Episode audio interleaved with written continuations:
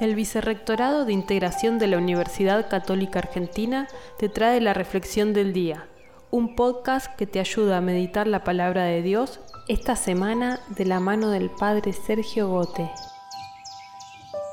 Queridos amigos, el Señor ha resucitado, verdaderamente ha resucitado. Ahora hay esperanza.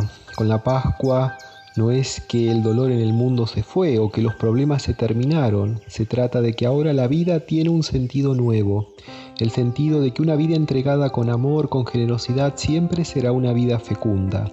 Es la historia del grano de trigo que cayendo en la tierra muere y renace para dar mucho fruto. El Evangelio nos pone hoy frente al sepulcro vacío. Este sepulcro es una especie de nuevo Belén. Lo importante sucede otra vez dentro de una cueva. Dentro de una cueva aparece una vida nueva, una nueva vida que se va desatando o va desatando los nudos que la tenían atada. Ahora hay esperanza, una esperanza que se hace grande también en estos tiempos de enfermedad, una esperanza que nos dice mucho en estos tiempos de solidaridad. Que el Señor resucitado nos llene de esperanza.